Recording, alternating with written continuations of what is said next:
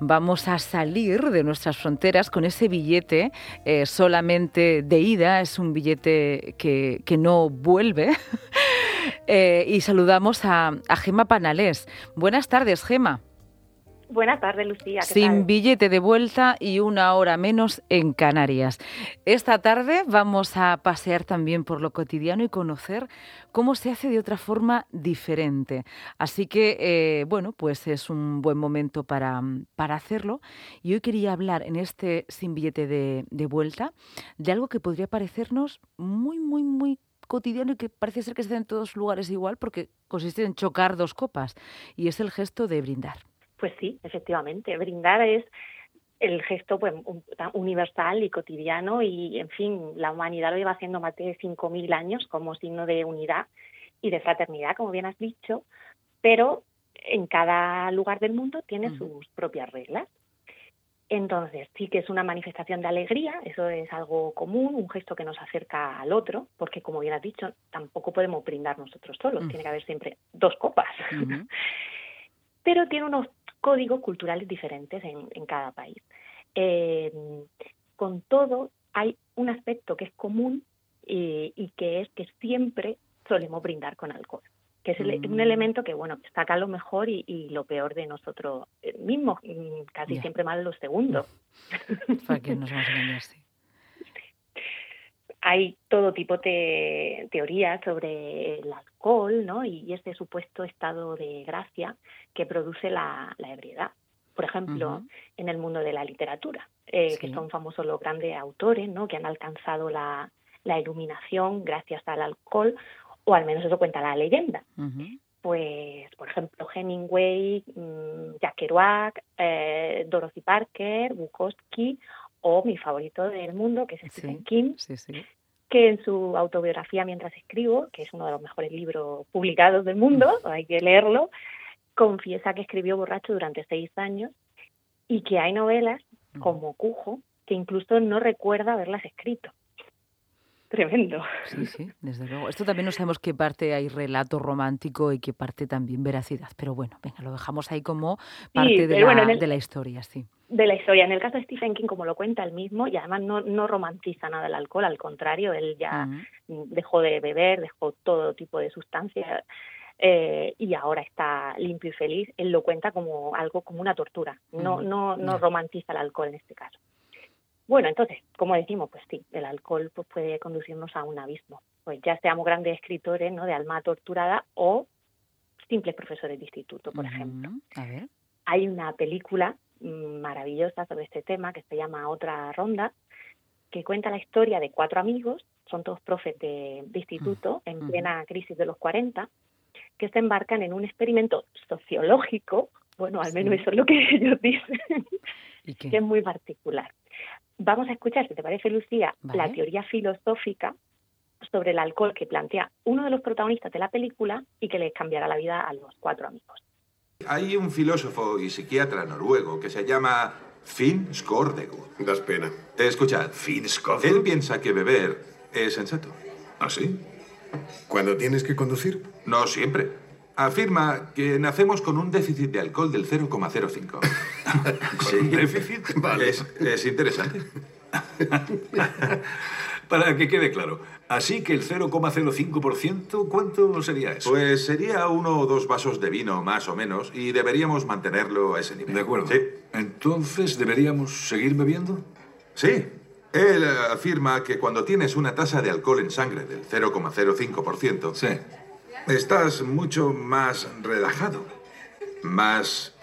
más sereno, más musical y abierto, más valiente en general. A mí me vendría bien un poco más de confianza en mí mismo y más energía. Como partimos de una especie de pecado original, que es esa ausencia de alcohol, cuando llegamos a eh, una dosis exacta, dice esta teoría en la, en la serie, en la película, que eh, alcanzamos bueno, pues un equilibrio. ¿no? Esto también es una buena manera de justificar ciertos estados. Totalmente. Sí. y, y bueno, la película es muy graciosa y la teoría la verdad es que promete, pero hay que verla para entender que llevada a la práctica pues puede tener consecuencias devastadoras. yo te recomiendo que si todavía no la has visto, la veas, otra ronda, porque está disponible en HBO y el protagonista es Matt Mikkelsen, que es un actor danés muy guapo, que a mí me encanta. Y, y, que, bueno, merece mucho la pena. Pues la veremos. Es una película danesa, ¿vale? Y, bueno, ¿qué dicen los daneses, por ejemplo, cuando brindan? ¿Qué dicen? En la película, si la ves en versión original, pues dice, ellos, la palabra que utilizan es skol, ¿vale? Ah. Yo esto lo sé porque mi cuñado es de allí. Y entonces en las fiestas familiares, pues combinamos el salud de la huerta de Murcia con el skol. ¿Qué significa skol con esa O tan, tan larga? Pues significa buena salud. Y ah, es, es igual, porque es una palabra originaria de, los países escandinavos, o sea que la utilizaban los vikingos, y está relacionada con, con, un augurio bueno hacia un amigo. Le desea buena salud y, buena, buenas cosas. Eh, y entonces nosotros, ¿por qué decimos salud? Porque en cierto modo eso se hace igual, ¿no? Aquí que lo hacemos igual que los vikingos, los mediterráneos. Efectivamente, sí. Pues el, el origen eh, hay varias teorías, ¿vale? Pero bueno, en general lo que coinciden es que eh, se sitúa en la época antigua eh, y la, en aquellos tiempos eran muy comunes los envenenamientos. Por lo que el hecho de brindar era señal de que la bebida que tú le ofrecías a tu invitado, efectivamente, no estaba envenenada. Ajá. Bueno, es un guiño, en plan de te lo puedes beber, ¿no? Sí. Vale. Sí, era un código. Ahora, Ahora brindaré diciendo salud casi siempre, aunque sea con agua. Sí. Qué bien y bueno, ya hemos hemos ido, hemos visto eh, a los vikingos, bueno, a los daneses en este caso, y la, vamos ahora, por ejemplo, con los ingleses. La expresión que todos conocemos, de la popular cheers, ¿vale? Cuando brindamos decimos cheers. Yo pensaba que era por una cuestión casi onomatopéyica, pero bueno, tú nos cuentas, tú nos cuentas, ¿por qué es cheers? A ver, eh, cheers eh, ahí no, no he llegado a investigar tanto. Sé que la serie, la popular serie, ¿te acuerdas de la serie que, era en un bar y tal, se llamaba Cheers? Y, etimológicamente no sé lo que, lo que significa. Pero yo conozco una expresión que, que es menos popular, ¿vale? Pero que es muy graciosa, que también está relacionada con el tema del alcohol y que la aprendí en Londres, que es It's beer o'clock, ¿vale? Que significa, es como o'clock, como la hora, ¿no? En punto y beer, cerveza. Entonces, es como, como decir, es la hora de la cerveza, ah. ¿vale? El momento adecuado de ponerse a, empinar el codo. La hora de la cerveza. Sí, entonces pues tú cuando it's beer o'clock, pues normalmente allí suele ser a partir de las seis, que cuando los ingleses comienzan a, a tomarse sus pintas en los pubs eh, que es mucho más temprano que en España, la verdad, y a mí me parece más sensato porque así te acuestas antes y al día siguiente tienes menos resaca. Sí, su jornada también es bien diferente, ¿eh, Gemma? Sí, sí es mucho mejor. Yo, vamos, la mm. prefiero, es que no hay color. Mm. Nosotros en España, bueno, tenemos mm. otro estilo de vida. Yo nos hablarás de las jornadas, ¿eh? que es, muy interesante también, sí. también, Nos quedamos con, con la beer o'clock, pero ¿solamente es la hora de la cerveza o hay más horas? También está para los amantes del buen vino, it's wine o'clock. ¿Y es la misma que la de la cerveza? ¿También son las seis? Igual. Bueno, cuando tú quieras, en realidad es como cuando tú quieras. O sea, si bebes ya en la hora, has abierto la vida. Bueno, ya sabemos cómo brindan eh, daneses, ingleses, cómo se desean, unos salud, otros recuerdan la hora, que están al punto, eso por lo de la puntualidad inglesa, y tenemos más culturas, ¿no?, que nos pueden enseñar a brindar. Claro, otra de mis favoritas, por supuesto, la china. Eh, ¿Y qué dicen los chinos? ¿Qué, se dicen cuando brindan? Dicen ganbei, ¿vale? Que significa literalmente copa seca. Eh, gang es seco o secar y bei viene de beitsu, que es taza, ¿vale? Entonces, ¿qué, ¿qué, qué, significa esto? Eh, esto es muy peculiar porque cuando tú brindas en China, tienes que beberte el vaso del trago. O sea, no puedes dejar nada de, del líquido en el vaso. Si no está, es mala educación, es una falta de respeto. Pero te lo llenarán poco, ¿no? Porque si te lo llenan mucho. Claro, que es, ahí viene la gracia, ¿no? Que sobre todo con los extranjeros ellos se ríen mucho porque, claro, mm, hay que dar mucho cuidado. Porque si dicen mucho a alguien o cambe, cambe, cambe, pues la noche puede, complicar. Acabar. Acabar no seca, sino todo lo contrario. ¿no? Ya no sería copa seca, sino muy regada. Y, y allí además hay que llevar muchísimo cuidado porque con la bebida nacional china que se llama Baizhou, que el Baizhou es, eh, significa mm, literalmente Bai es blanco y Joe es alcohol, como Pi Joe, que es cerveza, ¿vale? O sea, la misma, el mismo Hans, el mismo carácter. Y, y, claro, y esta bebida es muy curiosa porque tiene casi tantos grados como el alcohol que tenemos aquí de curar la herida. Anda. O sea, es terrible. Es un aguardiente fuerte en China. De alto voltaje. Sí. sí. En España se conoce poco, pero es el licor consumido, el licor más consumido del planeta. Mm. Fíjate que solo en China se producen al año 10.000 millones de litros de baijiu, más del doble de la producción mundial de vodka, que es el segundo destilado más bebido del planeta.